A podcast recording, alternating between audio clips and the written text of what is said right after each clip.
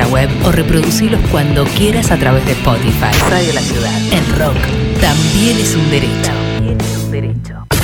Cinco Esquinas, productora audiovisual. Cinco Esquinas, productora audiovisual. Productora audiovisual. Filmación, fotografía y diseño profesional. Ofrecemos un servicio de alta calidad. 15 años, bodas y todo tipo de eventos. Todo tipo de eventos. Transmisiones streaming. Realizamos transmisiones streaming en calidad HD, con equipamiento de última generación y con un personal altamente capacitado. Comunicate 5 esquinas productora arroba gmail.com o a través del 15 54 90 35 16 15 54 90 35 16 Filmación, fotografía y diseño profesional. Somos la productora líder en transmisión streaming y eventos en zona oeste. 5 esquinas productora audiovisual. Porque hay momentos en la vida que son únicos e irrepetibles. Radiolaciudad.com.ar. Decir las cosas por su ritmo. Coronavirus. Para prevenir, hay que estar informados. Si tenés o tuviste coronavirus, ¿cómo saber que te curaste? Antes de darte el alta a tu médico, requerirá de dos tomas de muestras respiratorias, separados por al menos 24 horas cada una de ellas, las cuales deben ser negativas, ambas. No obstante, no te vayas a ningún lado ni tengas contacto con nadie hasta no tener resultados firmes, en donde te den negativo y te digan que no posees más el coronavirus. Si tenés el alta médica y salís, siempre debes llevar tu kit de higiene y continuar manteniendo los cuidados necesarios. Cuidémonos entre todos. Porque estar informados es prevenir. Descarga nuestra app desde Google Play o App Store. Desde Google Play o App Store. Buscala como Radio La Ciudad de Ituzaingó. Y lleva con vos las 24 horas la radio streaming más escuchada del oeste. Más escuchada del oeste. Radiolaciudad.com.ar La batalla cultural está en marcha. 166, o Sarmiento, o subte línea B, no importa. Una gota te cae desde la nuca, te cruza la espalda y se pierde en el fin del mundo. Definime el verano en una palabra, fría. Por ejemplo, ¿esta es la más fría que tenés? Y otras palabras, bares, chapas, musculosa, asfalto, chicharra, calor de la reputa madre, no tengo aire acondicionado y el ventilador no hace milagros. Verano en la ciudad, vacaciones en el cemento. Llego con lo justo, nunca hice régimen. Me cuelga humanidad por todas partes y tengo calor. ¿Qué hago? Me importa tres carajos, pero también me afecta. Perdón, humano. Entonces, te lo pincho. Alguna amiga tiene fondo, parquecito y a flotar. Felicidades con poco. Mientras tanto, en otros lados, flotan los gases y las balas de goma te pinchan en la espalda. Te explican los límites fácticos del derecho a la protesta. Son los otros hits del verano argento. Y siempre se pone picante, ¿no, cabezón? La mecha del petardo está corta y va a desaparecer. Carnaval, disfrute, gozo, coso y acoso. Pan dulce, pan amargo. Esto es Socios a la Fuerza.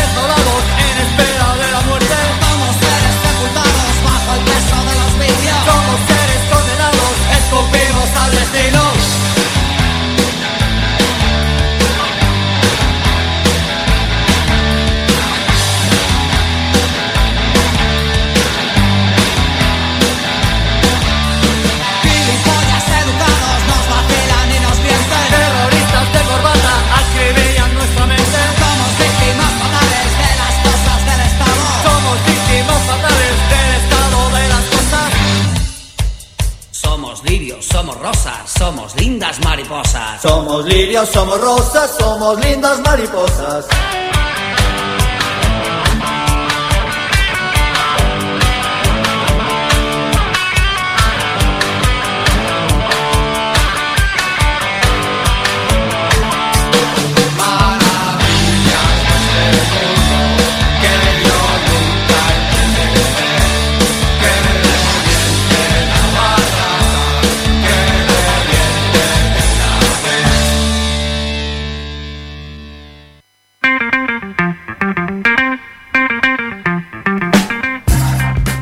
Buenas tardes, esto es Socios La Fuerza, nuestro mm, capítulo 6, haciendo más fuerza que nunca, llegando con lo justo, pero llegando, que es lo que importa.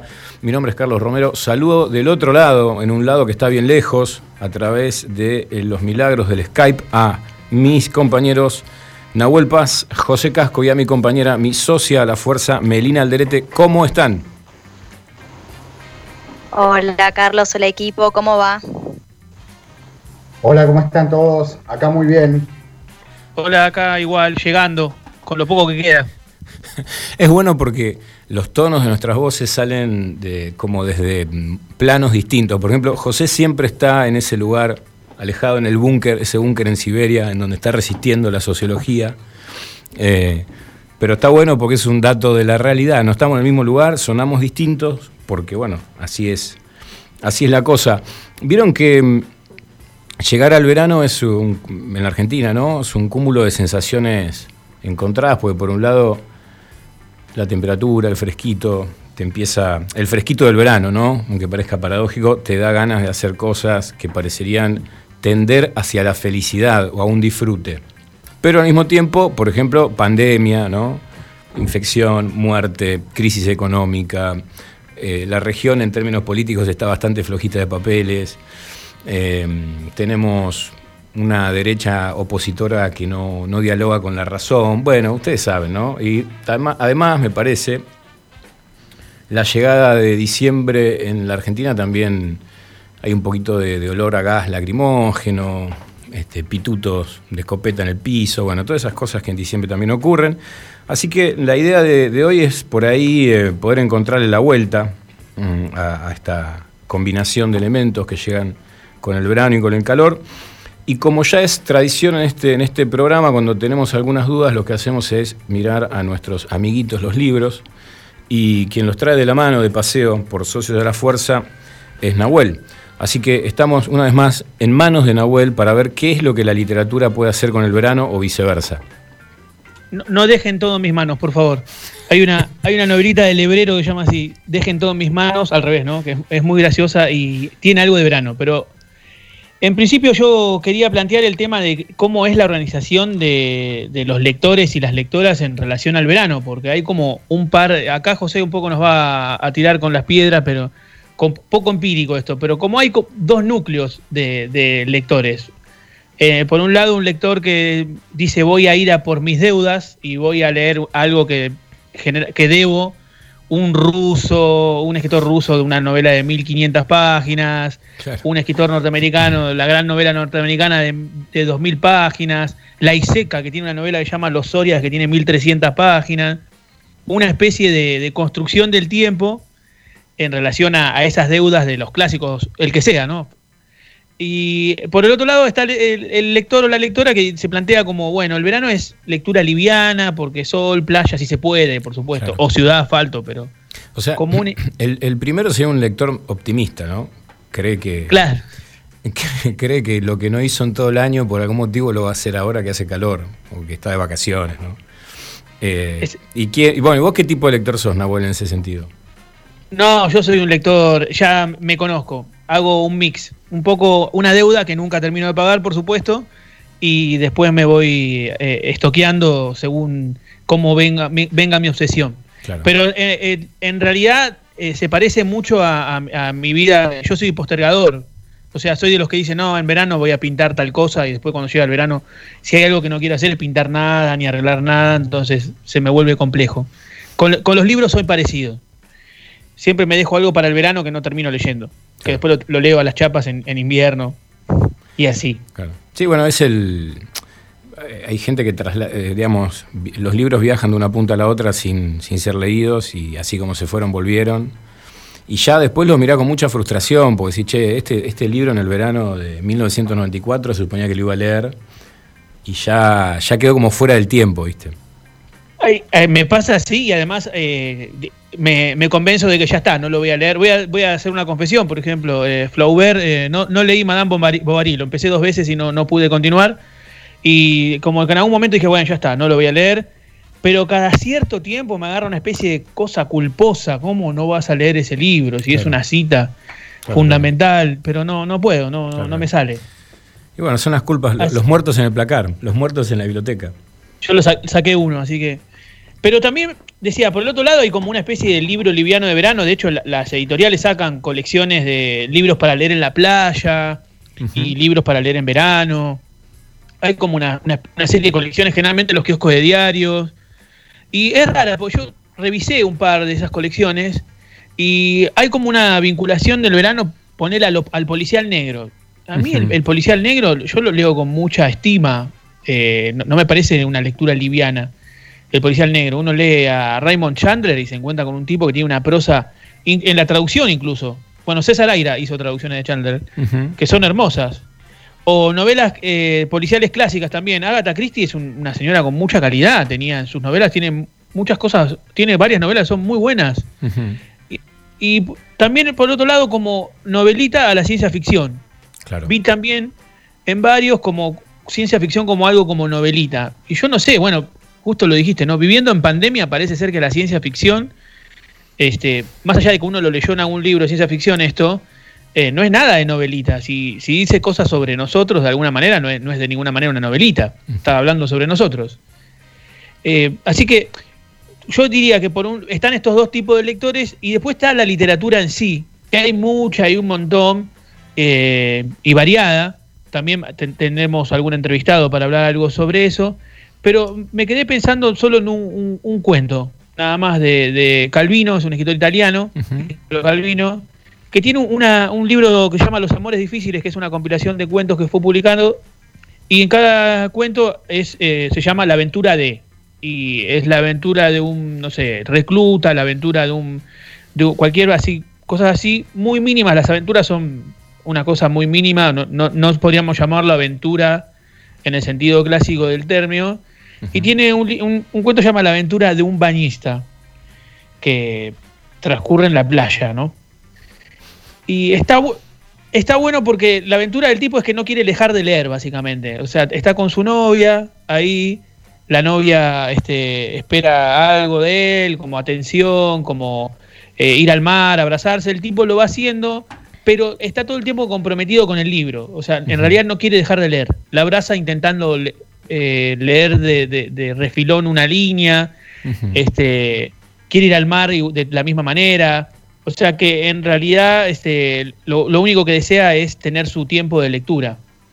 Es- ¿Sabes que me quedé pensando, Nahuel, en este personaje sería lo contrario, ¿no? Pero que también por ahí, para muchas personas, las lecturas de verano son quizás el único momento de lectura, ¿no? O sea, viste como cuando vas por la ruta en verano y muchas veces se dicen, che, esa persona solo maneja en ruta en verano y se le cuestiona la forma en que maneja. Por ahí también hay muchos lectores de verano, ¿no? Gente que, que solo o, que casi solo eh, va a un libro o busca un autor, una autora y se da un tiempo para leer en ese momento, ¿no? Que por ahí no tiene el hábito, la práctica de, de leer eh, de corrido, como puede ser dejar un libro y agarrar otro. Y entonces es un, es un elemento más que viene con el verano, la lectura. Sí, se- seguro. Además habría que, que ver ahí cosas como que, que- qué idea da de eh, una persona en la playa con un libro. Este, eso que decís y sumar, sumarlo, ¿no? Porque de alguna manera el libro está asociado a, eh, a- varios estados y una es- es la soledad, porque uno lee en soledad.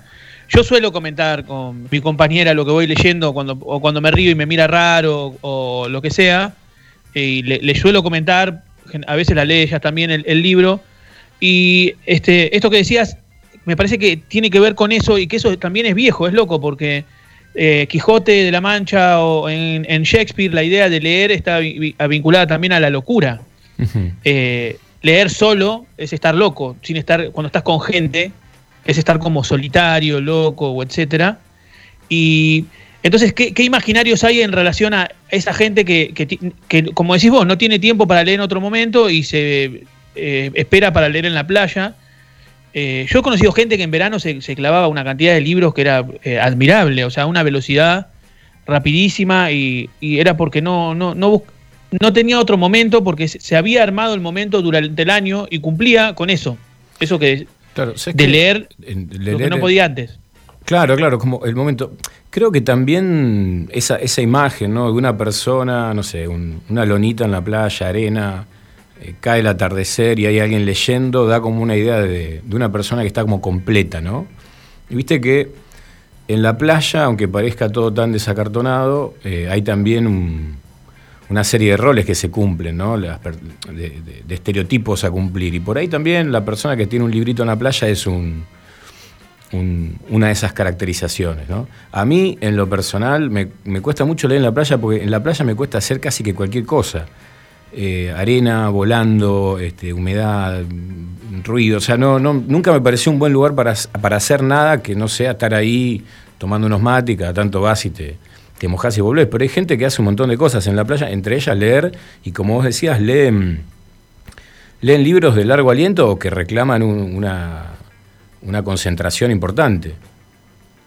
Sí, sí, eh, he visto. Es más, eh, yo soy de los que va a molestar a la gente cuando está leyendo. O sea, hay gente cercana está con un libro y suelo ir a si miro que están leyendo, obviamente, porque eh, hay conversaciones que se pueden iniciar y conversaciones que no.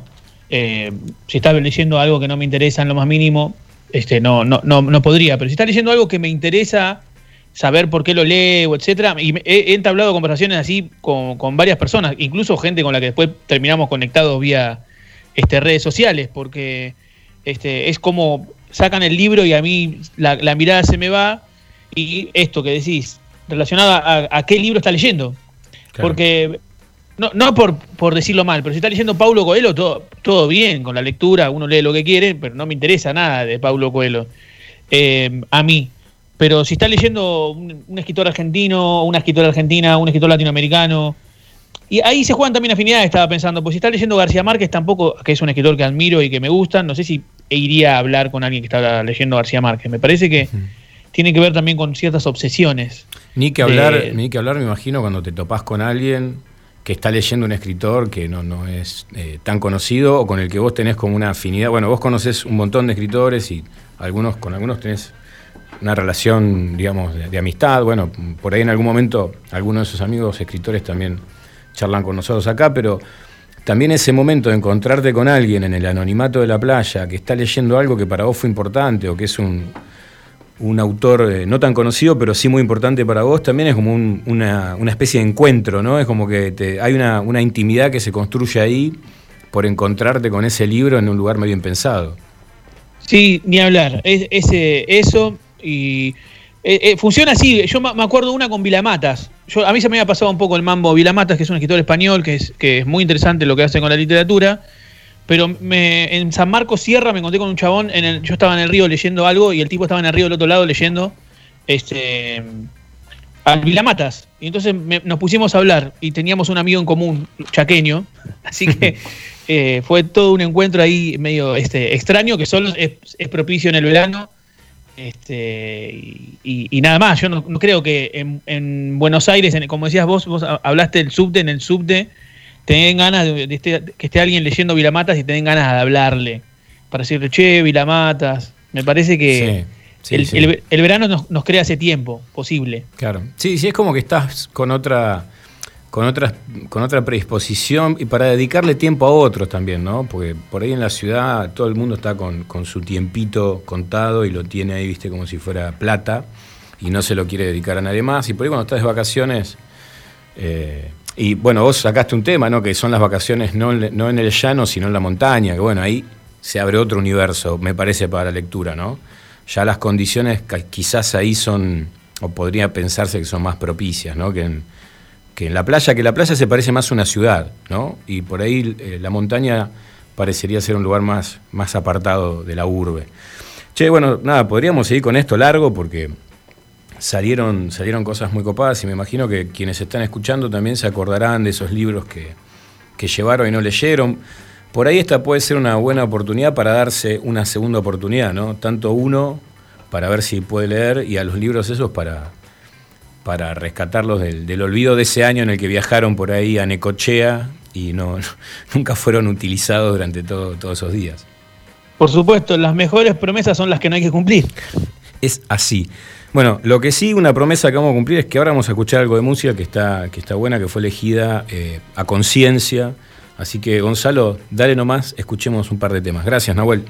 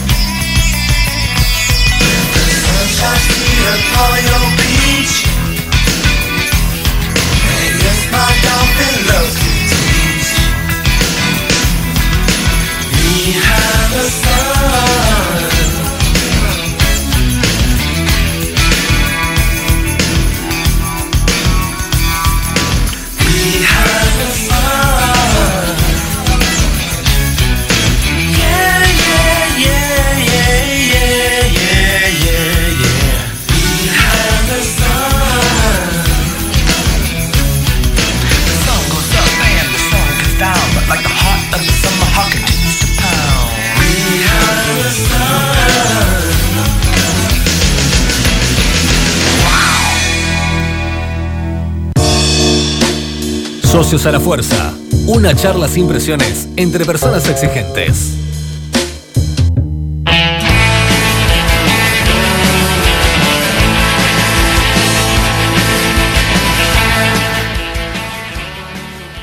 Aquí estamos de regreso, no nos fuimos, nos quedamos esperando y escuchando música. Un bloque cortito en el que les quería contar que si ustedes quieren escribirnos, pueden hacerlo por Twitter, por ejemplo, en arroba Radio La Ciudad, que es la cuenta de Twitter de esta radio, la radio de Ituzengo. También hay un teléfono que está bueno para dejar mensajes eh, por WhatsApp, donde pueden contar lo que se les ocurra. El teléfono es 11 69 26 55 70. Si no, se pueden venir también acá, si quieren, a, la puerta y nos tomamos una cerveza en el cordón, a la salida, este, hablando de cosas lindas del verano. Em, más adelante vamos a tener eh, una entrevista que ahora Melina, mi compañera, les va a contar de qué se trata. Pero antes, nuestro sociólogo amigo, José Casco, que es un grosso, la verdad, ustedes lo habrán aprendido a querer tanto como nosotros, va a contarnos un poquito cómo es que se fue desarrollando la relación entre el veranito y los festivales, qué fue pasando con el tiempo para que esos festivales que antes parecían un poquito eh, más concisos empezaran a desplegarse, bueno, y hoy tenemos listas en las que hay de todo. Hay que ver, ¿no? No creo que haya este verano nada de eso eh, por el tema pandémico, por ahí se hace dentro de burbujas, pero José nos va a contar la historia nunca contada de los mega festivales el verano y qué pasó desde entonces hasta ahora. Em, Melina, si estás ahí, ¿nos puedes contar quién va a ser nuestro entrevistado? Aquí estoy, Carlos. No te veía, eh, Meli, por vamos eso. a estar. ¿Cómo? No te veía por eso. Claro, viste, hay mucha niebla en el estudio, eso es lo que pasa. No, eh, bueno, vamos a estar con Marcial Gala, eh, charlando un rato. Eh, recordamos es un poeta, narrador y ensayista cubano, muy premiado aquí en, en Argentina y, y, a lo largo del mundo también. Y vamos a estar charlando un poquito, eh, esto fue traído de la mano de, nuestro compañero Nahuel, eh, sobre la literatura, la relación con, con, el veranito, como vos decís. Y nada, yo supongo que va a estar muy bueno, así que los invito a todos, a todas, a que se sumen a escuchar a este gran escritor. Y Melina, eh, bueno, como dijiste recién, la verdad, Marcial Gala es un escritor muy, muy presente, es un escritor cubano, pero que escribe tal vez de una forma poco esperable, por los estereotipos que uno puede hacerse, ¿no? Desde el vamos. Eh, que también tiene, es interesante porque es un personaje de la literatura local también, ¿no? Eh, en Argentina es muy reconocido, también lo es a nivel internacional, como vos decías, así que está buenísimo. Nos venimos dando gustos en ese sentido. Y otro gusto también, Meli, va a ser escuchar tu columna eh, que creo que sos la que mejor puede explicarla. Sí, puede ser que sí. no, bueno, sí, vamos a estar charlando un poquito, así como un ping-pong, eh, con vos desde el estudio y yo desde mi estudio personal, desde mi casa, uh -huh. este, sobre una película que no la voy a nombrar, les dejo así para no spoilearles, que bueno, que va a, a entrelazar un poco la relación del verano con los cuerpos, qué pasa cuando se empieza a mostrar un poquito más de piel, uh -huh. eh, las cosas que, que, trae eso aparejado. Y bueno, vamos a estar charlando sobre una película muy buena, muy hermosa, que la volví a ver hace poco, la había visto hace un tiempo, es del 2006, pero es muy vigente, sigue muy vigente hasta el día de hoy. Claro, porque, viste, es como una especie de, doble moneda, ¿no? Porque de toque pensás, bueno, viene el verano, hace calor, voy a poder estar en cuero, qué sé yo, ¿no? Pero inmediatamente también vienen aparejado con eso todos los, mandatos sociales respecto de lo que se considera lo estéticamente correcto. Y entonces ahí también muchas personas sufren, sufren la frustración de no tener ese cuerpo, esa imagen, eh, ese color, ¿no? Este, que parecería ser el, el, adecuado. Bueno, y entonces en, en lugar de poder disfrutar del cuerpo y el verano, terminás este, frustrado, una nueva frustración. Así que igual creo yo que también, también lo, que va, lo que va a contar Meli da algunos anticuerpos y algunos antídotos para, para esos sentimientos de mierda que a veces también se tienen. ¿no? Bueno, vamos a escuchar un poquitito más de música y ya volvemos porque el programa no es muy largo y nosotros tenemos de todo.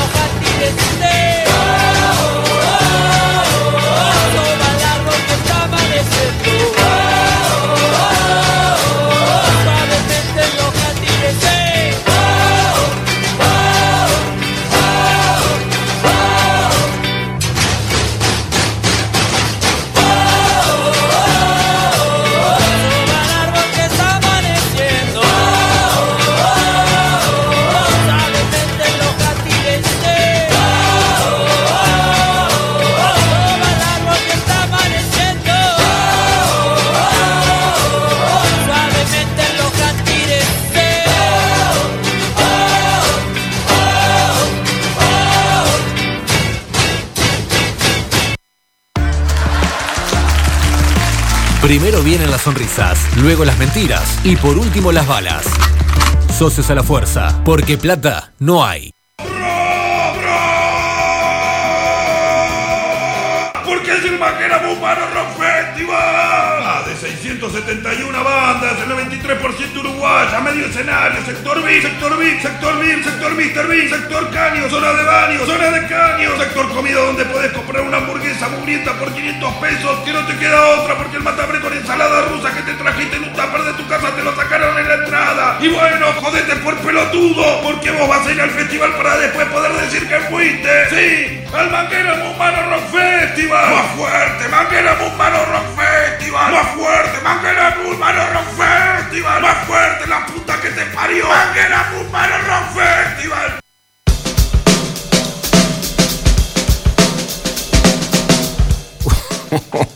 Bueno, eh, che, José, ¿vos fuiste a, a reci- a festivales así como el Mangueras Musmano Rock Festival? Sí, es espectacular. Sí, claro, todos creo que fuimos. De esa no, no se salvó nadie que se precie de, de ser buena escucha del rock. Sí. Es maravilloso porque, viste que eh, entre lo que hace, mira, estaba pensando, eh, lo venía pensando el otro día cuando, cuando tomamos la decisión de, de poner al Capu este, como nuestro partener para, para hacer la columna, que dentro de 20, 30 años, cuando se quiera estudiar cómo, cómo era la sociedad actual, los historiadores, los sociólogos y, y cualquier periodista que, que tenga ganas de, de, recordarlo va a tener que, que mirar eh, Peter Capusotto y sus videos porque retrata como nadie la sociedad actual hace mucho tiempo ya. Y esto no, no deja de ser así, básicamente, porque efectivamente la, la cuestión de los festivales eh, tiene mucho de, ese condimento que, que Saborido este, grita al pasar, como vas a ir ahí, aunque todo sea una cagada, porque para después tener que contar que vos estuviste. Eso me parece una cosa genial que está en el medio de todos esos gritos que describe como, como nadie, también cuál es eh, un costado del espíritu de poder decir, ah, yo estuve cuando vino no sé quién, claro. aquella noche. Sí, hay esa cosa media sacrificial también, ¿no? De la pasé re mal, fue un martirio, un refuerzo, y entonces es como que tu lealtad hacia la banda o hacia el músico es mayor, ¿no? Porque lo toleraste todo.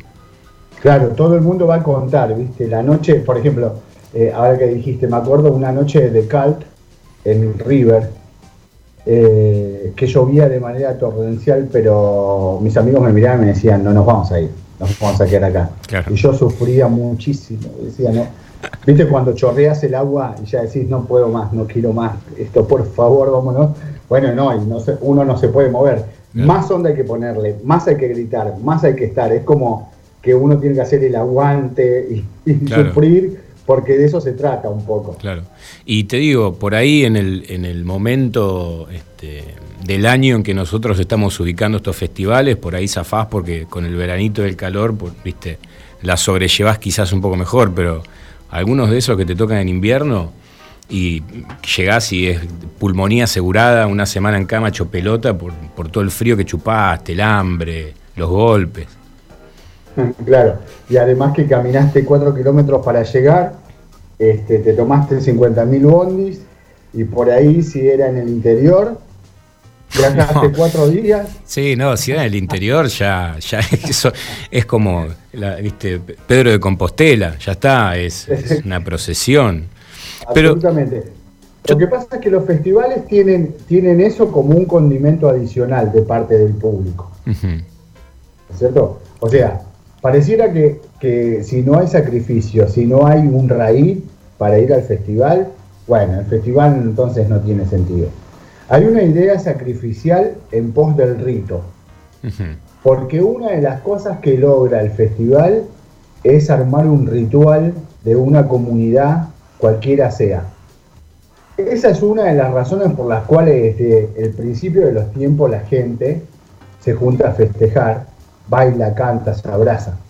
Y eso se va transformando con el correr del tiempo, pero efectivamente es algo que nunca desaparece porque somos seres sociales. Claro. Y nos gusta estar en comunidad. Por eso este año se sufrió tanto también.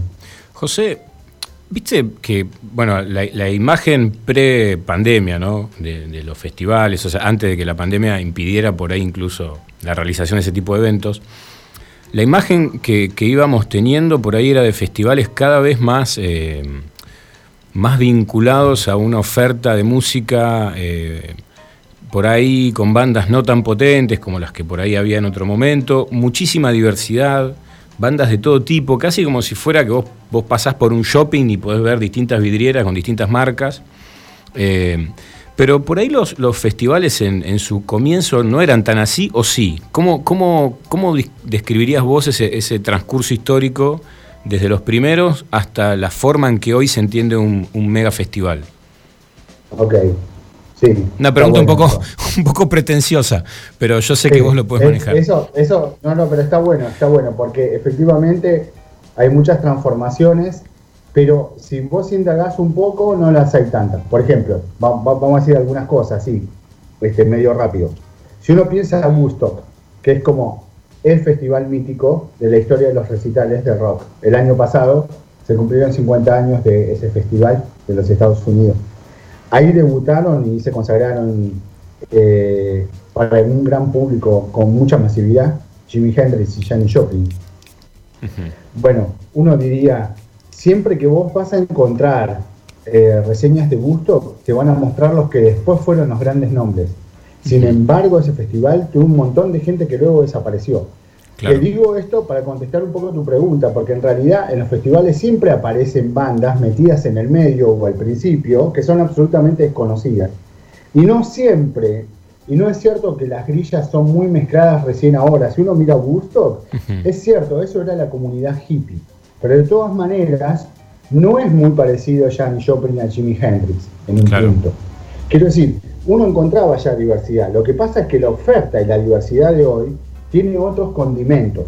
Pero déjame que repasemos un poco algunas cosas que, tienen que ver con eso también y que fueron hitos de los festivales de rock, que me parece que por ahí está bueno recordarlos, porque de alguna manera uno recrea cierto espíritu más ahora que estamos encerrados. Luego de eso, eh, uno podría decir, hay, muchísimos festivales muy recordados, pero el de Glastonbury, que lleva más de 30 años en Inglaterra, es el otro, eh, digamos así, gran festival, el mítico. Todo el mundo quiere tocar ahí, porque ese es como el más legendario por el tiempo que, lleva haciéndose. Se hace de manera irregular, de todas maneras ya hay una tradición, que es Glastonbury, ¿no es cierto? Luego, eh, puedes encontrar para todos los estilos festivales en todo el orbe, en todo el mundo. Yo estuve tratando de relevar y es realmente imposible hacer un catálogo sin que se te escape algo. Claro. De cualquier parte del mundo uno va a encontrar un festival de rock. Va a, encontrar efectivamente más festivales en el, en el verano perdón, que en el invierno, pero también hay festivales de invierno que también son algunos muy consagratorios de, algunas bandas, por ejemplo, de Jamiroquai este, en un festival australiano y luego en Canadá, en Quebec. Ahora, entre nosotros, ¿cómo, cómo se da esa, esa, situación? Yo diría así, Latinoamérica tiene como dos grandes hitos. Uno es el Festival de Avándaro del 71 de México, que fue muy importante eh, no solo para México, sino también para Latinoamérica, porque ahí se condensó la idea de, comunidad hippie, unos años después de, de Woodstock y fue muy recordado y también muy vilipendiado por el, por el, por el gobierno mexicano. Eh, trajo mucha controversia. Y el otro más acá en el tiempo, eh, que más se recuerda y luego fue un, festival de, exportación, fue el Rock in Rio, que apareció en 1985 en Río de Janeiro, en Brasil. Claro, sí, me acuerdo, me acuerdo, ese fue tuvo su, su, momento de pico, ¿no? Porque además combinaba la playa con, con la música, que siempre parecen llevarse bien. Exactamente, porque además la demanda de público luego fue creciendo de manera tal que hubo que acondicionar un lugar en la playa a las afueras de Río de Janeiro y hacer un lugar para que pudiera hacerse el recital, los recitales porque, eh, porque efectivamente no daba, no daba abasto. Ahora, eh, ese Rock in Río fue de América Latina el primero que se exportó a otros países. Por ejemplo, hubo un Rock in Río en Madrid, en ese sentido. Claro. ¿Cierto? Eso, eso muestra también cómo después el festival se convierte en una empresa.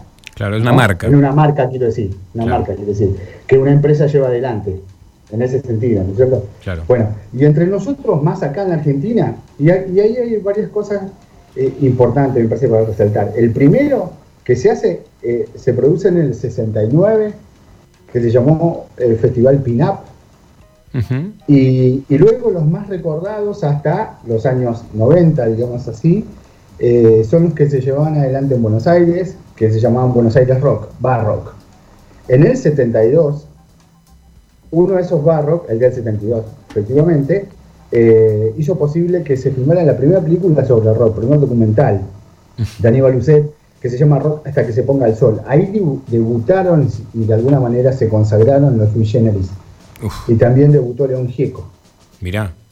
claro, hay, un momento en que León Gieco debutó, ¿no? Porque parecería como que León Gieco es, un personaje que nació junto con el rock en la Argentina. En un momento debutó León Gieco. Sí. León también tocó en el Buenos Aires Rock del 82, que es la segunda película que registra los recitales de rock hasta que se hace masivo eh, hace una cosa de 10 o 15 años, o quizás, quizás un poco menos, la verdad que eso tendría que mirarlo más detalladamente, pero lo cierto es que hasta los años, bien entrados los años 90, no hay muchos registros de, eso.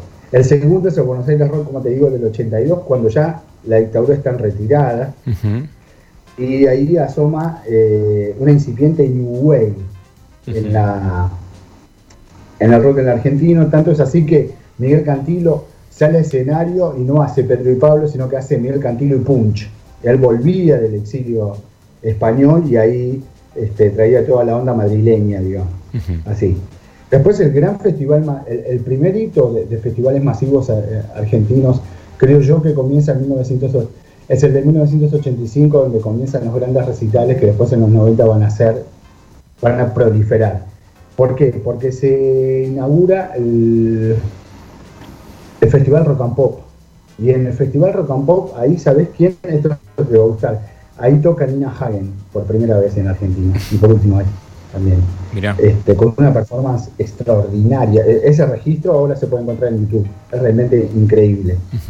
Eh, ese festival tiene tres días y lo, lo puse una marca de jeans que se llamaba UFO, que creo que ya no, no, no hace más. Uh, sí, yo me acuerdo de esa eh, marca.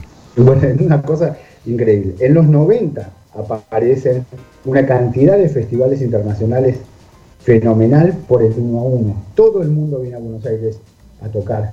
Entonces ahí aparecen los Rolling Stones, todo, eh, Eric Clapton, todo lo que nosotros conocemos, ¿no es cierto? Claro. In Excess, Prince, Madonna, en fin. Claro, claro. Y en los 2000 comienza una tendencia que hoy actualmente es mucho más poderosa, que es la de que los festivales tienen el nombre de una marca. Y también, al mismo tiempo, las ciudades empiezan a tener sus propios festivales. Por ejemplo, el Varadero Rock. Claro. O el Cosquín Rock, que es una cosa nueva. ¿Por qué una cosa nueva te digo así? Córdoba tenía un gran, un gran festival en los años 80, principios de los años 90, que era el Chateau Rock. Porque se hacía en el estadio, Chateau, Carreras, eh, el estadio de fútbol de Córdoba. Claro. Bueno, eso se dejó de hacer y, se reemplazó por el Cosquín Rock. Y el Cosquín Rock es, el típico eh, festival en donde eh, efectivamente pasa esto, eh, que hay cuatro días de caminata, tomar una cosa a la otra, llegar, todo un sacrificio. Y después, ahí, y, una cosa para terminar así, una curiosidad. Si ustedes miran, por ejemplo, si uno mira el Lola Palusa, ¿cierto? Lola Palusa está teniendo los últimos festivales de, esta manera. Empiezan a vender los tickets antes de que se sepa cuál es el line-up. ¿no? Antes de que sepa cuál es la grilla. Y uno diría, bueno, pues eso es toda una locura. Efectivamente, desde un punto de vista clásico, eso es una locura. Pero ¿qué es lo que está pasando ahí? Se usa mucho la idea de vender una experiencia. Entonces, cuando uno trata de vender una experiencia en un mega festival, la música es un condimento, está en el primer plano, pero no es lo único que existe. Claro. Entonces la idea de ir a una ciudad que se construye dos o tres días para poder vivir una experiencia de ese tipo. Esa es la razón por la cual mucha gente puede comprar los tickets y no importa tanto cuál es la grilla, sino la historia de ir ahí y disfrutar de la tecnología, de la cuestión ecológica, de, del activismo por la ecología, etcétera, etcétera. José, sí, sabes que me, me, quedaba pensando, ¿no? Porque la, la idea de vivir, de vivir, de vivir experiencias a veces es justamente casi contrasistema, ¿no? Es como que el sistema eh, busca muchas veces que, no se vean experiencias intensas, sino cosas más bien programadas.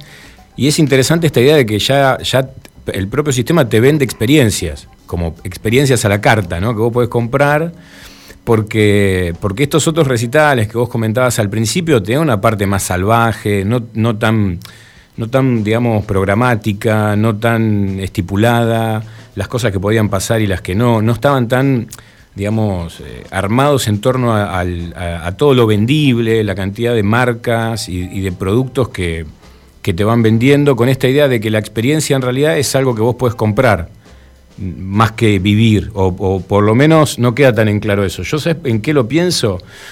Eh, cuando vos dijiste lo de las marcas, esa paradoja de que hay marcas de, por ejemplo, bebidas alcohólicas que auspician recitales, aunque en esos recitales por las disposiciones no se puedan consumir bebidas alcohólicas. ¿no? yo creo que ahí está la, paradoja de cómo yo te puedo vender algo que incluso ni siquiera soy yo, sino que son otras cosas a través de las cuales hago un negocio. Claro, sí.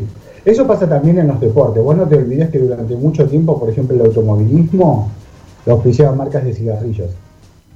Sí, sí, claro, es como el, el, facito que te fumabas después de después de andar en el auto. Paradójico, porque un deportista no debería fumar, ¿no? Bueno, sin embargo, es, la manera como de competir y tener un gran cartel esa, ¿no? Claro. Entonces es, un poco por ahí. Ahora, eh, y lo último, e, esto que vos decís, lo de vender la experiencia, es, es importante y es interesante para tener en cuenta. Ahí no hay que olvidar que el mercado se apropió, tiene como dos, eh, vamos a decir así, caballitos de batalla o leitmotiv que son muy fuertes. Uno es la idea de beneficio y la otra es la idea de vivir la experiencia. Bueno, me imagino que, ese es un negocio inagotable, ¿no? Porque ahí ya empieza a tallar la subjetividad, la intimidad.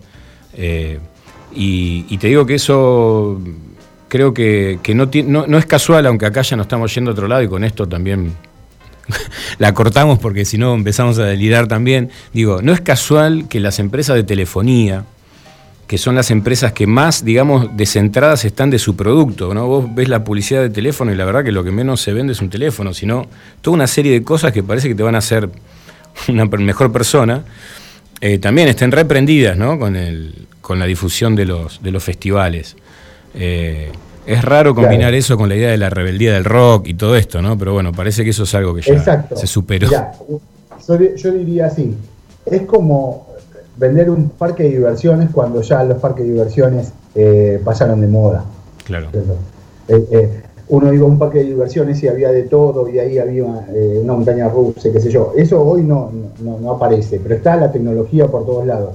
Pero de alguna manera es vender, divertirte. Venir a divertirte, a tomar sol, a escuchar música. Es una experiencia que tal vez por ahí tenía más que ver con ir a bailar a la playa, la música disco, ahora está trasladada también al género del rock, inclusive al rock independiente o al rock alternativo. Me parece que eso muestra bien este, Coachella, Lola Palusa, en fin, varios. Claro, claro.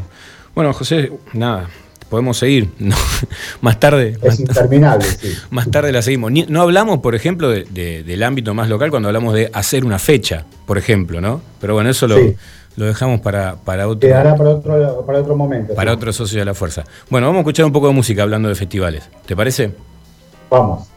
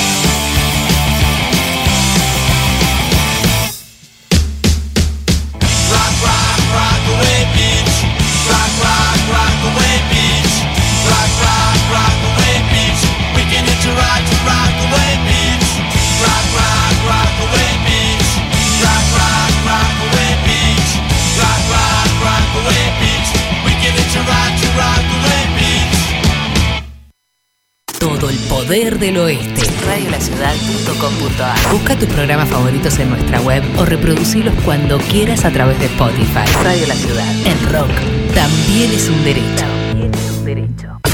Cinco Esquinas, productora audiovisual. Cinco Esquinas, productora audiovisual. Productora audiovisual.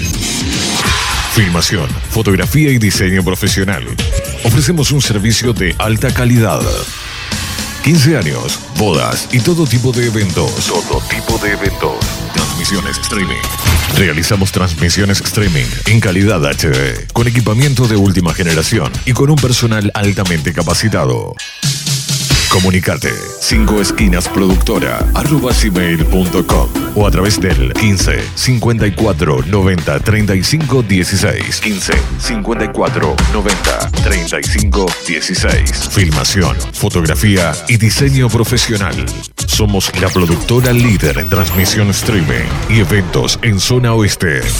5 esquinas productora audiovisual.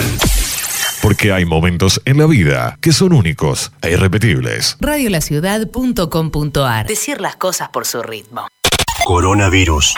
Para prevenir, hay que estar informados. Si tenés o tuviste coronavirus, ¿cómo saber que te curaste? Antes de darte el alta a tu médico, requerirá de dos tomas de muestras respiratorias, separados por al menos 24 horas cada una de ellas, las cuales deben ser negativas, ambas. No obstante, no te vayas a ningún lado ni tengas contacto con nadie hasta no tener resultados firmes, en donde te den negativo y te digan que no posees más el coronavirus. Si tenés el alta médica y salís, siempre debes llevar tu kit de higiene y continuar manteniendo los cuidados necesarios. Cuidémonos entre todos. Porque estar informados es prevenir. Descarga nuestra app desde Google Play o App Store. Desde Google Play o App Store. Buscala como Radio La Ciudad de Ituzaingó.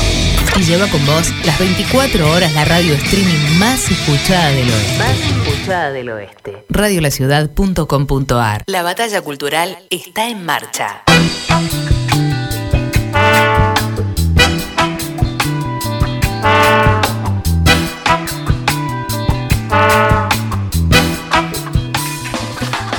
Bueno, aquí estamos retornando. Es el momento más esperado de este programa. Vamos a hablar con nuestro entrevistado, con Marcial Gala, que me dicen, ya está acá en línea escuchándonos. Marcial, ¿cómo estás? Mucho gusto. Carlos Romero te habla. Sí, buenas noches. Buenas, ¿cómo andas? ¿Bien? Bien, bien, bien. Bueno, nos alegramos mucho por hablar con vos. Les cuento que, bueno, Marcial Gala es cubano, pero vive hace un par de años en Argentina, desde 2016, si no me equivoco. Eh, tiene un par de libros que están buenísimos. Después Nahuel les va a dar más datos acerca de esto.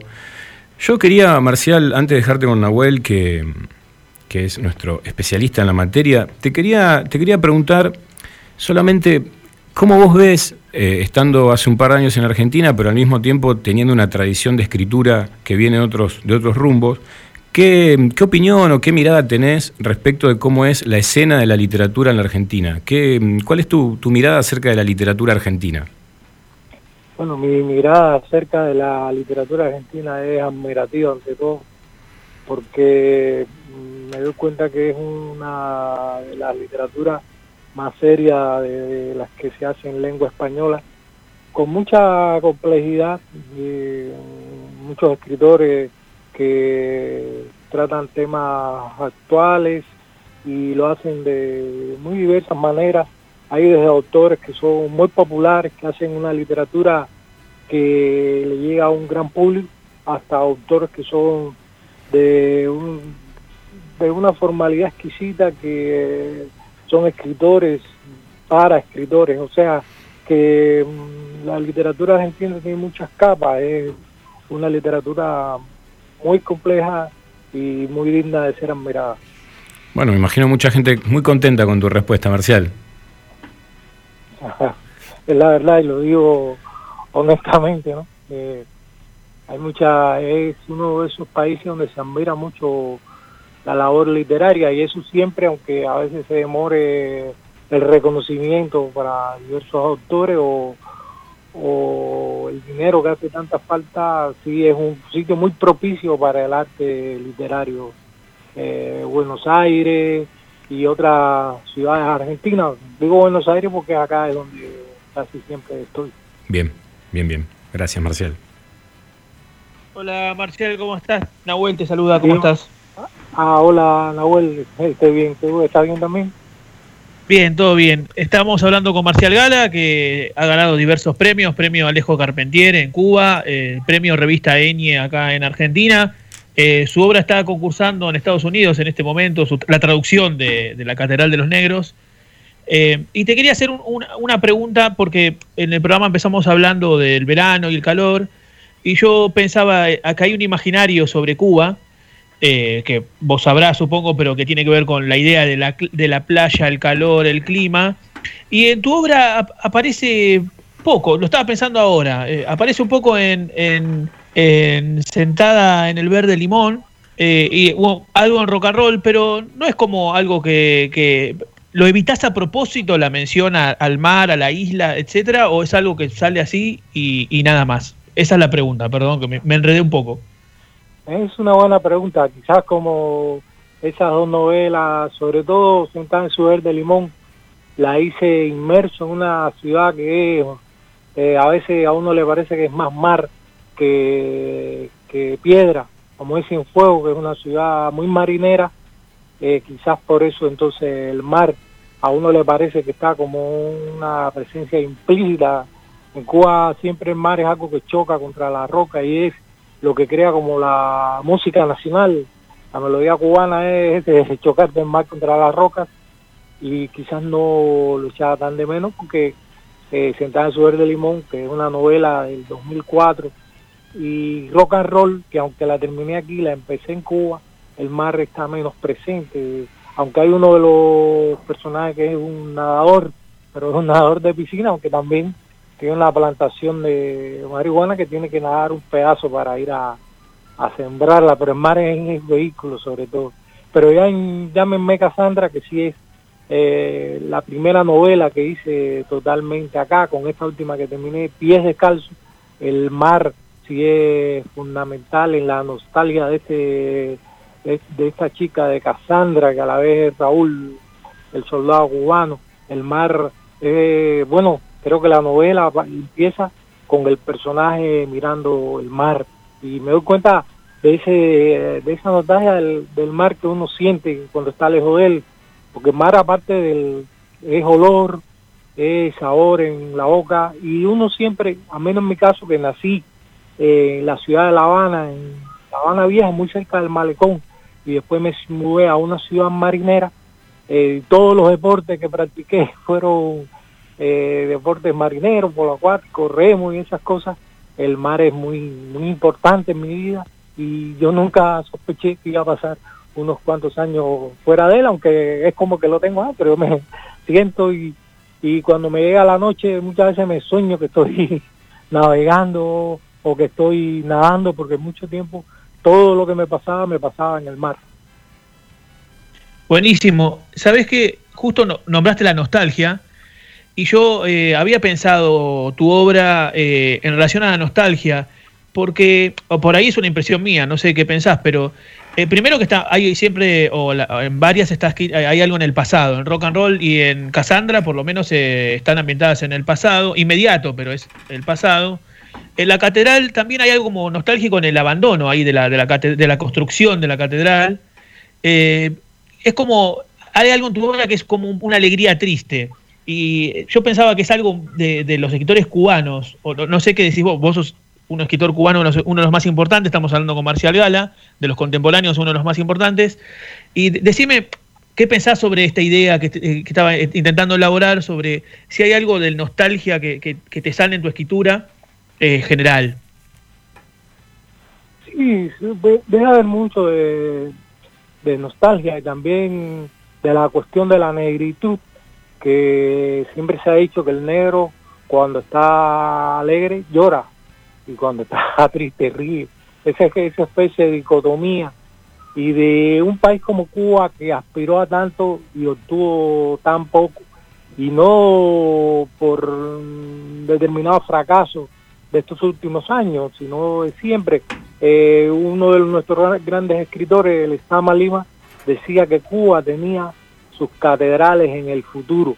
O sea que como Cuba quedó margen de la construcción de las grandes catedrales del barroco, eh, no tenía esa arquitectura de, de, de que enorgullecerse y que iba a estar en el futuro. Entonces, en la misma construcción nacional del país cubano hay como una tristeza. Recuerda que Cuba fue el último país que se libró de la esclavitud y fue el último país también que obtuvo la independencia de España, o sea, que era como si siempre llegara tarde a alguna parte.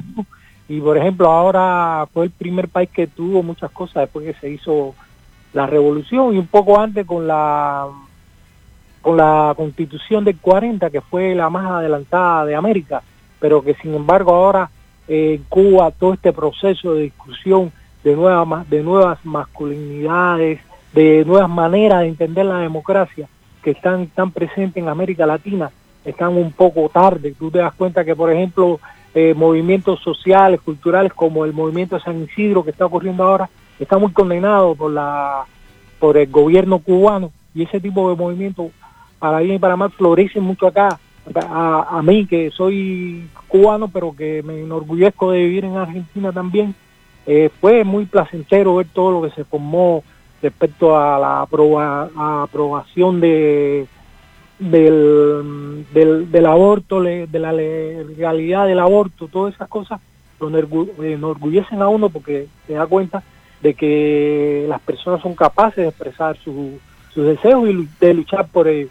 Y en Cuba eso es una asignatura muy pendiente porque todavía el gobierno cubano se, se opone mucho a, a, los que disienten y eso hace que, todo, que hasta en eso estemos atrás de nuevo los cubanos. Entonces quizás por eso la literatura cubana está teñida como por esa sensación de la singularidad que es a veces mucho más que el hecho de ser una isla es la sensación de que estar como un poco atrás de los movimientos sociales de Latinoamérica a la que todavía no acabamos de integrarnos.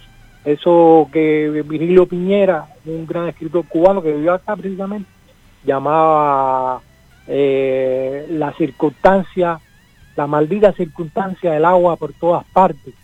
Es como si no fuera solo el agua del mar que nos rodea y nos separa del resto de Latinoamérica, sino es como una especie de, manera distinta de, de los cubanos que es como si siempre llegáramos tarde a todo, a pesar de que por un momento parece que estamos llegando más temprano, es una cosa un poco compleja.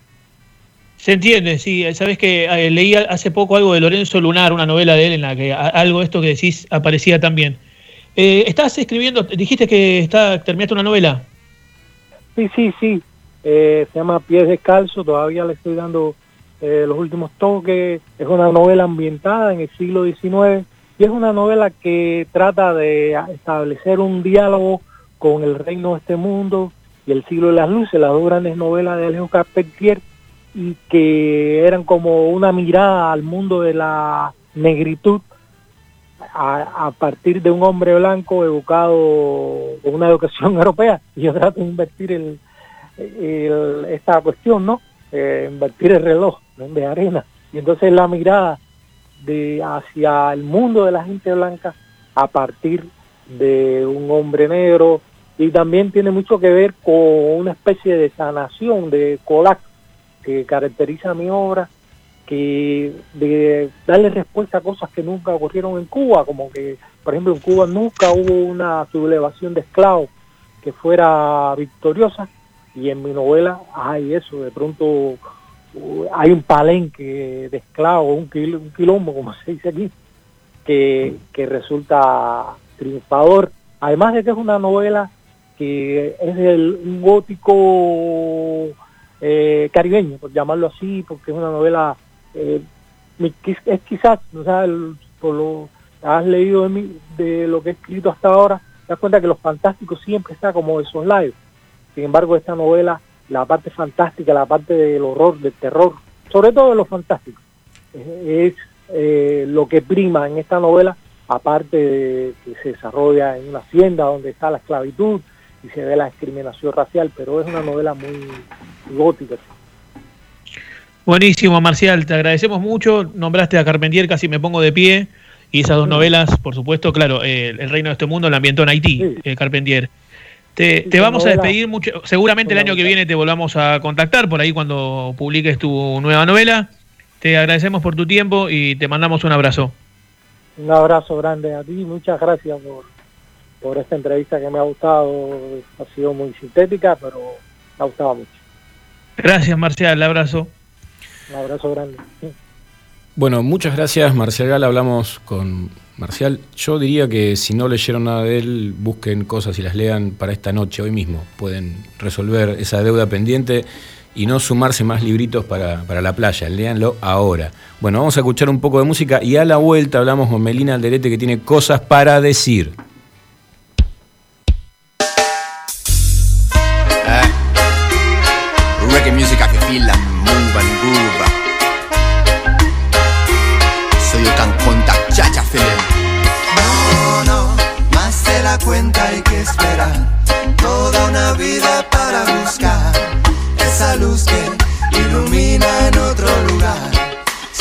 no hay respuesta. En la calle es otra apuesta.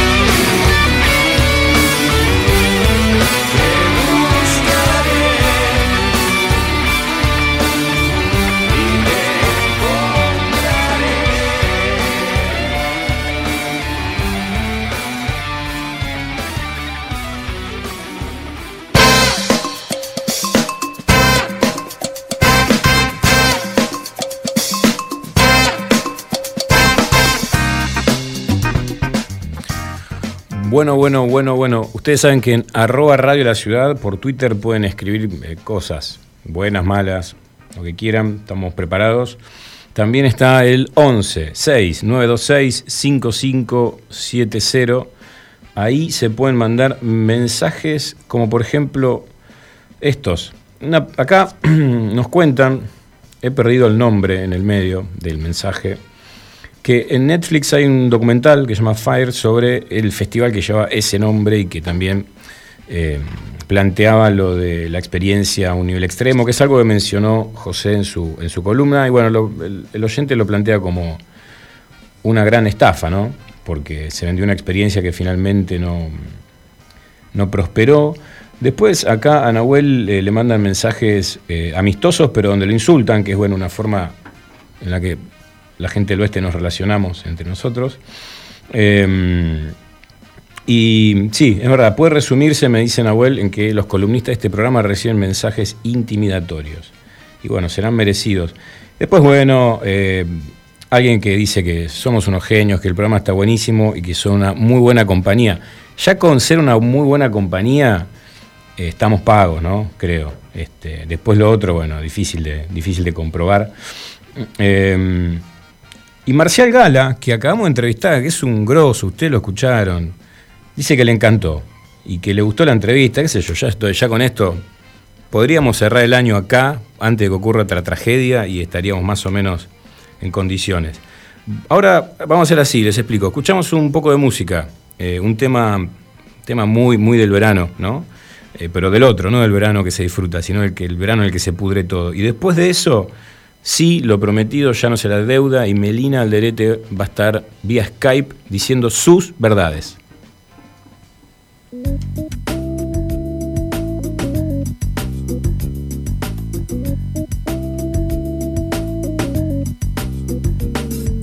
Voy a la cocina, luego al comedor, miro la revista y el televisor, me muevo para aquí, me muevo para allá, a caballo, lo tiene que matar, que me vienen con chorizo, pero ya va a llegar, que cocinen a la madre de caballo y al papá y a los hijos, si es que tiene, o a su amigo el presidente, no le dejen ni los dientes porque Menem, Menem, Menem se lo gana y no hablemos de pavas, si son todos traficantes, y si no el sistema qué, y si no el sistema. ¿Qué?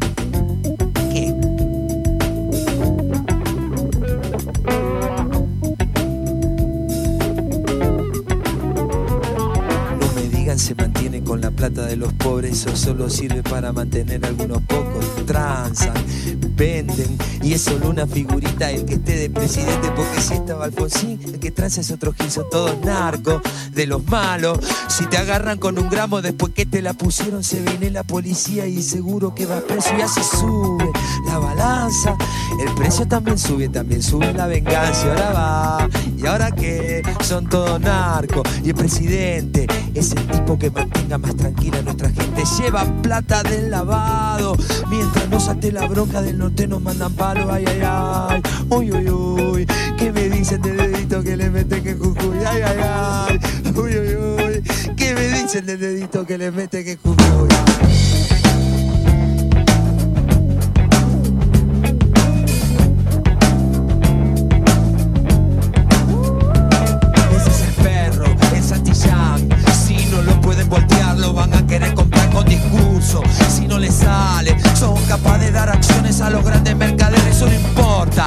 porque el perro va dejando otro perrito que le mete este sistema el dedito en el culito y como sangra. Y no es el culo, sino el que saque se retuerce ese gran culo de este mundo. Adiós seguro, están en lista.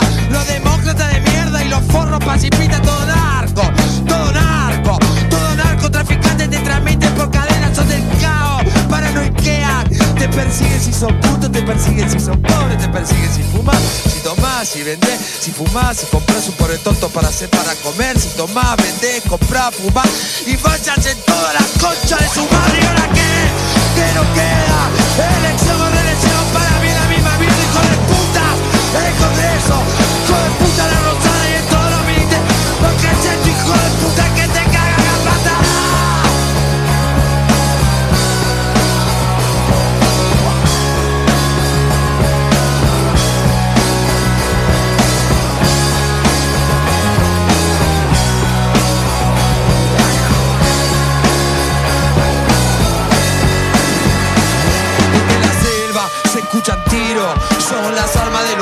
son los gritos del latino en la selva. Se escuchan tiros, son las armas de los pobres, son los gritos del latino en la selva. Se escuchan tiros, son las armas de los pobres, son los gritos del latino en la selva.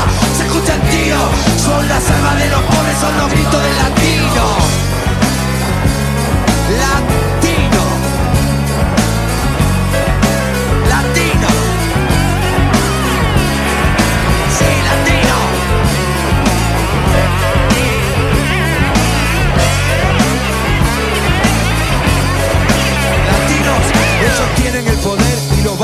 Yeah.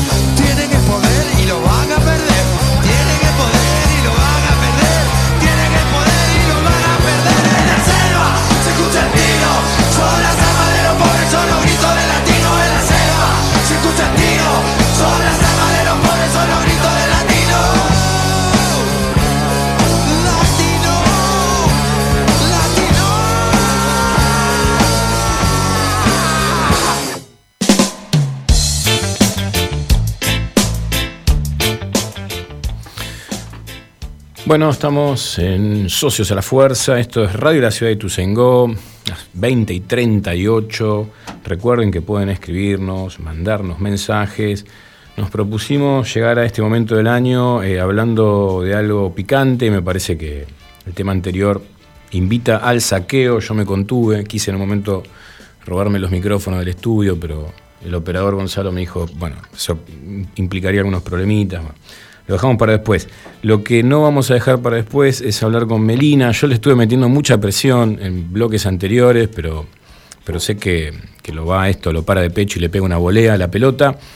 Melina, ¿qué pasa con eh, los cuerpos y el verano? ¿Qué tenés para decir sobre esto? Mira, le vamos a, a ponerle un parate al, al misterio, a la espera, como vos dijiste, lo prometido es deuda. Y vamos a decir que vamos a hablar sobre una peli que se llama Pequeña Miss Sunshine o Little Miss Sunshine, como es conocida en inglés. Eh, que nada, en realidad es una peli del 2016 eh, que fue dirigida por Valerie Faris y Jonathan Dayton, que mm, si bien es muy conocida por, por laburar todo lo que es la hipersexualización de las, de las nenas, porque bueno, trata eh, sobre una chica que se llama Olive, una nena que se llama Olive, eh, que quiere participar en un concurso de, concurso de belleza perdón, que se llama Pequeña Miss Sunshine, y es muy conocida por esto, ¿no? por, por hacer como una crítica eh, con alegría, como le digo yo, a, a esto de la hipersexualización, porque es una película que, bueno, ambientada justamente en el verano, como veníamos eh, hablando todo este programa, dedicándole al calor y, y demás. Eh, es una película que es un drama, pero también es una comedia, ¿no? y, y nada, tiene la historia como que se va centrando en no solamente en, en, en Olive, que está interpretada por Abigail Breslin, que es una actoraza muy chiquita, te da mucha ternura, la verdad que eh, es una, un personaje que no podría, no lo imaginás si no es con ella. Eh, pero también están, eh, entran en juego la, la familia de ella, ¿no? La familia Hoover, que tiene unos personajes que, que quedan, que quedan en el recuerdo. Uno de ellos es el tío que está interpretado por Steve Carrell. Eh, nada, este, está también el hermano de Olive, el padre, que es un obsesionado con ganar, ¿viste? Lo que hoy llamaríamos como un coach, ¿viste? Esos que quieren, creen que todos somos ganadores o perdedores, que así se divide el mundo, ¿viste? Y tiene, bueno, la madre, que es como la que pone un poco también los pies en la tierra, el cable a tierra de, de toda la familia, el abuelo que tiene unos problemas con drogas, nada, es como que todo, todo una, una joya de, de familia Meli, que... el, el abuelo es quien le enseña pasos a ella. Yo no me acuerdo bien de eso. Sé que hay un miembro de la familia que le enseña a Olive cómo, cómo tiene que bailar. Sí, sí, de hecho, eh, la volví a ver a, a la peli y encima la vi después con, con mis hermanas que, bueno, son más chicas que yo, no la, no la habían visto en su momento, así que, bueno, cuando la volví a ver hace, hace un tiempo dije, tienen que verlo ustedes también. Y, y decíamos esto, cómo era, digamos, el, el baile que hacían Olivia y el abuelo, era como un secreto entre ellos, ¿viste? Como que en, en el momento en el que, en el que sale a hacer Olive la, la performance, eh, dice, bueno, sí, se lo voy a dedicar a mi abuelo y estaba toda la familia ahí mirando como qué va a hacer esta nena. Y, y sí, era algo como en- entre ellos, que, que se le enseñaba a él y, y lo practicaba todo el tiempo. La nena tiene una recontra determinación, mucha disciplina, ¿viste? Claro.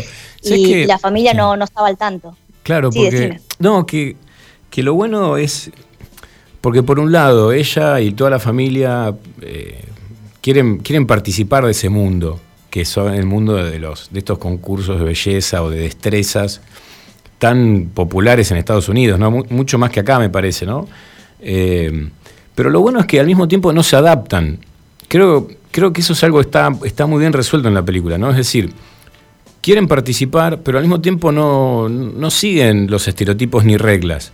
Eh, no, se- no- Claro. no se- no responden al estereotipo, pero sí quieren disfrutar de esa experiencia, ¿no? O sea, y yo ahí veo algo que, que lee muy bien, por así decirlo, con los desafíos eh, normativos que, te, pinta el verano y el calor respecto de qué hacer con tu conducta, con tu aspecto, con tu vestimenta, ¿no?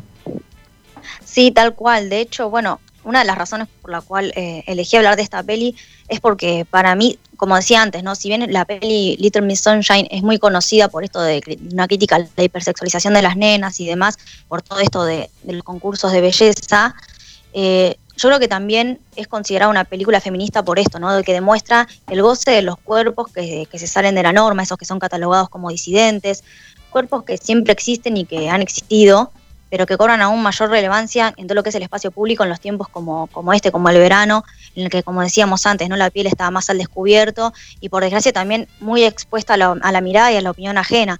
Lo que vos decís, Carlos, esto de que y- y, eh, quieren que la nena participe porque es su sueño, es el sueño de Olive participar en este concurso y ganarlo.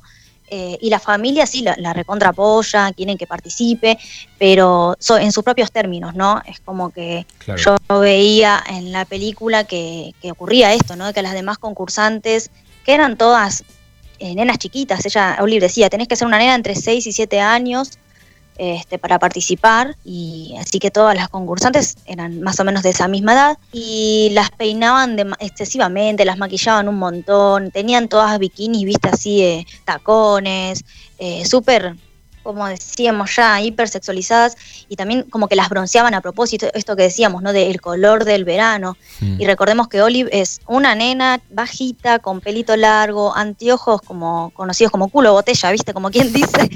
Este, y con un cuerpo de nena, ¿viste? Claro. Que cuando uno es chiquito quizás no pegó el estirón, entonces está como más rellenito. Y, y ella no se pone bikini, de hecho se pone una, malla enteriza.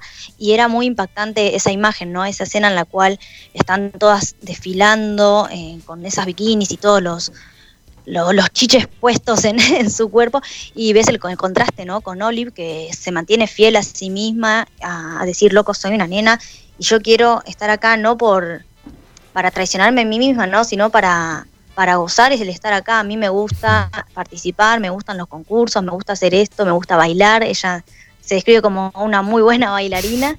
Y, lo que hace es poner en juego eso no y no no no quiere digamos ser otra cosa más que ella. Claro, además invierte la carga, ¿no? Porque en definitiva por ahí todo el resto de las personas, las niñas, bueno, con, no, no siendo responsables, porque hay adultos que, que invitan a eso y las presionan para eso, digo, pero salvo ella, por ahí todo el resto de las personas son las que están haciendo algo, en todo caso fuera de lugar, que sería fuera de su edad y de sus propias experiencias, ¿no? Y yo, ¿sabes que Pensaba, Meli, que algo que pasa mucho con, con la llegada de esta época, es que también eh, se generan muchas frustraciones cuando vos no podés, porque no podés, porque, porque no tenés ese cuerpo que se supone que tenés que tener para lucirlo en la playa, para caminar en cuero por la ciudad. Es decir, tenés que tener, eh, no sé si es la palabra, digo, pero el valor que por ahí tuvo Olive también, como para decir, me importa un carajo, yo soy esto y la verdad que no puedo hacer lo otro, ni aunque quisiera, con lo cual dejen de meterme presión. Sí, tal cual. Y te lo digo yo que soy la, la siempre blanca teta, ¿viste? Vamos a la pileta o a algún lado y es como loco tapate que me encandilás con tu blancura. Y, y es cierto, es como que uno igual, yo por eso quería hablar mucho de esta película, porque para mí, en esta, en, este- en esta lectura que estamos haciendo, eh, creo que lo importante es eso, ¿no? El decir, bueno, al carajo con, con todo lo, lo que me viene a condicionar, yo voy a, gozar el verano igual, voy a gozar en el caso de, de Olive este concurso, eh, a pesar de todo el contexto, ¿no? Porque si bien en un momento cuando toda la familia, ya más al final, ¿no? Llegan al concurso y se dan cuenta, los padres, bueno, no habían estado nunca en un concurso de este estilo, pero lo hacen, toda la familia lo hace apoyando a la, a la nena, a Olive, ¿no? Y se dan cuenta de todo el mundillo que hay, ¿no? Eh, de todo eso, y ven como, como esto que te decía de las nenas, hacen como bailes muy raros, aparecen también con poca ropa, todo muy, muy loco. Y el- en un momento el padre, a último minuto, cuando ya Olive va a salir al escenario a hacer un- el baile que le enseñó el abuelo, eh, sí, ya te estás riendo porque ya viste, como que No, uno el baile, recuerda. el baile es genial, pero además es muy incómodo toda la escena, porque, porque vos también sentís un poco, ¿cómo te puedo decir?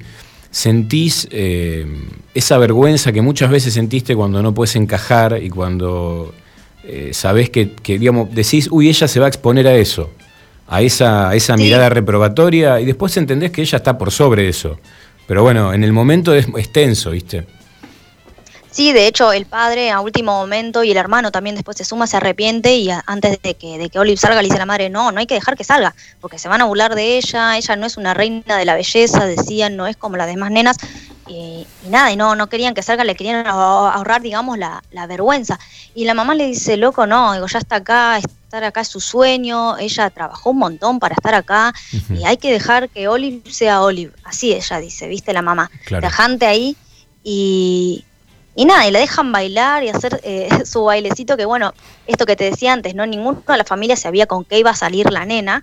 eh, y después de- descubrimos que, que el baile que hace es una, que le enseñó la abuela es una especie de striptease muy chistoso, pero ¿qué pasa? Que yo lo charlaba cuando- con mis hermanos cuando había visto la, la peli nuevamente hace un tiempo, que lo que ocurre acá es como la reacción que empieza a tener no todo el público, y no, solo el público, sino los organizadores y las organizadoras del, evento en sí, eh, porque se empiezan a sentir, como vos decís, no todo eh, un incómodo en el aire, y porque ella, a ver, ahí se como que la gente se da cuenta, ahí no es una nena y está haciendo como un striptease, pero lo que importa acá, y, lo, y yo creo que es la razón por la cual incomoda, es que Olive está haciendo un striptease sin saber que es un striptease. Ella lo hace divirtiéndose porque es un baile gracioso. De hecho, tiene la canción Super Freak de, de fondo con todo un ambiente muy ochentoso y ella bailando así con una sonrisa.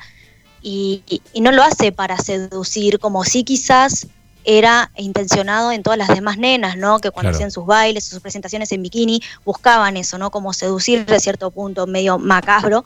Este, y Olive lo hacía por diversión, porque era de la joda que tenía con, con el abuelo, que practicaba que se quitaba el sombrero, que porque estaba vestida como una especie de, a mí me sobraba como una especie de mago, una especie de mozo, ¿viste? Porque tenía como una corbatita, según recuerdo un, un chalequito, un, un sombrerito, como una galera. Y ella como que se va desprendiendo de eso y todos empiezan a decir, ay no, esta nena está haciendo un striptease, hay que sacarla, hay que sacarla.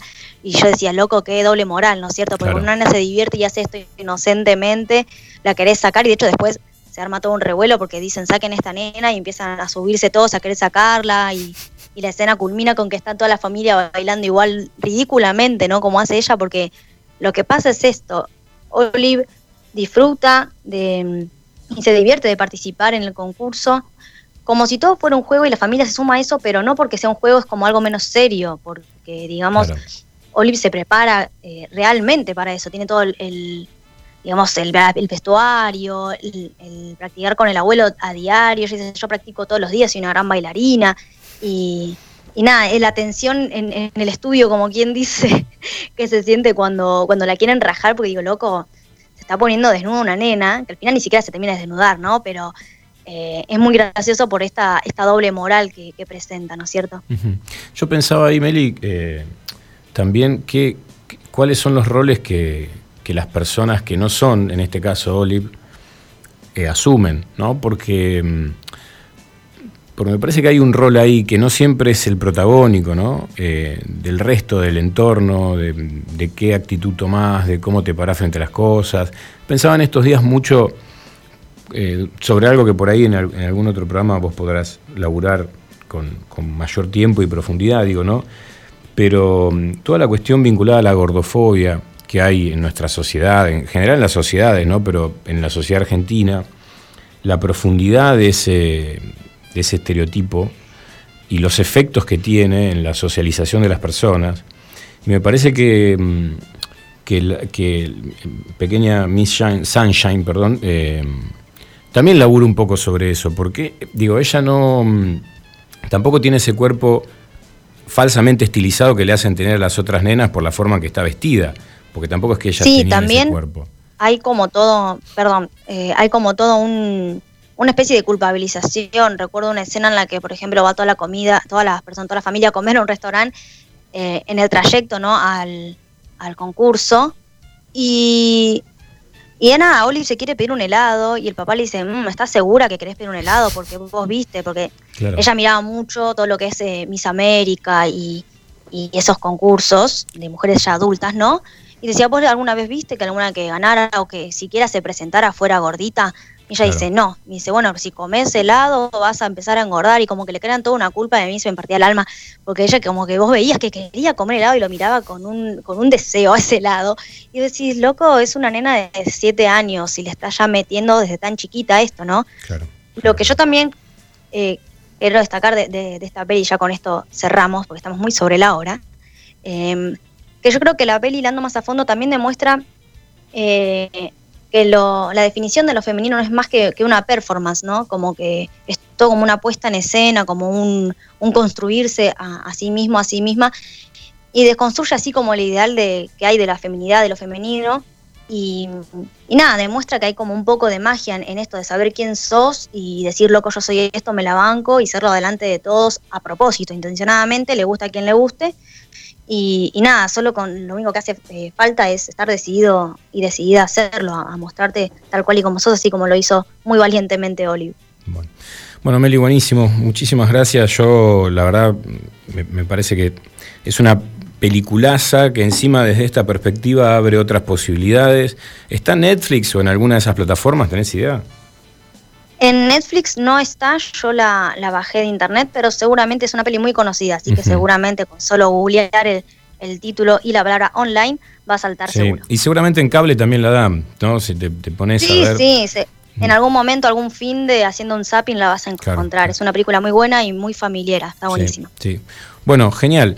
Vamos, como vos bien dijiste, estamos como con el tiempo ahí corriéndonos, pero creo que lo aprovechamos bien. Vamos a escuchar un tema musical y volvemos ya para despedirnos.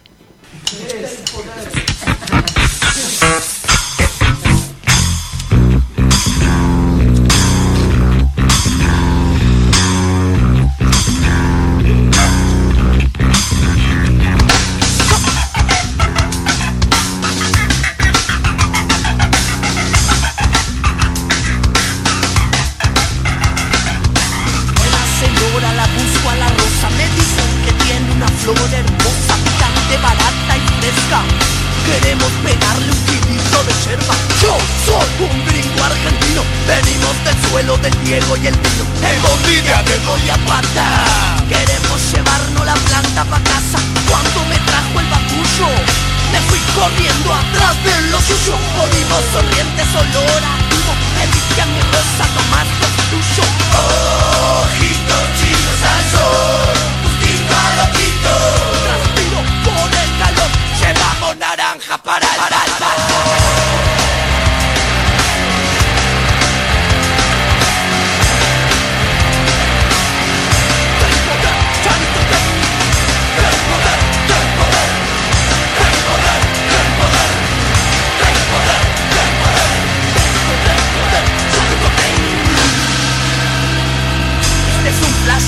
El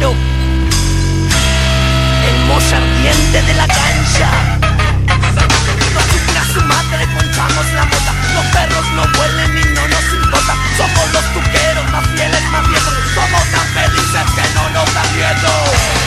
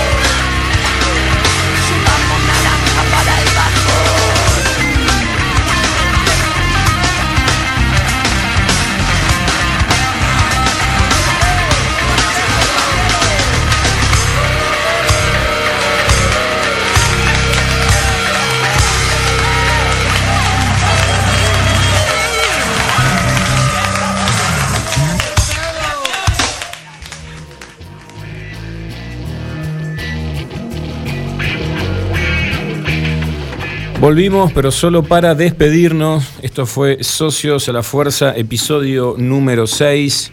Muchas gracias a quienes escucharon, a quienes participaron, a mis compañeros Melina Alderete, a mi compañera Melina Alderete, a mis compañeros Nahuel Paz y José Casco.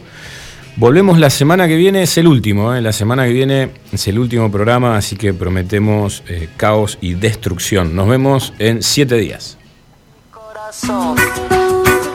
Te lo dije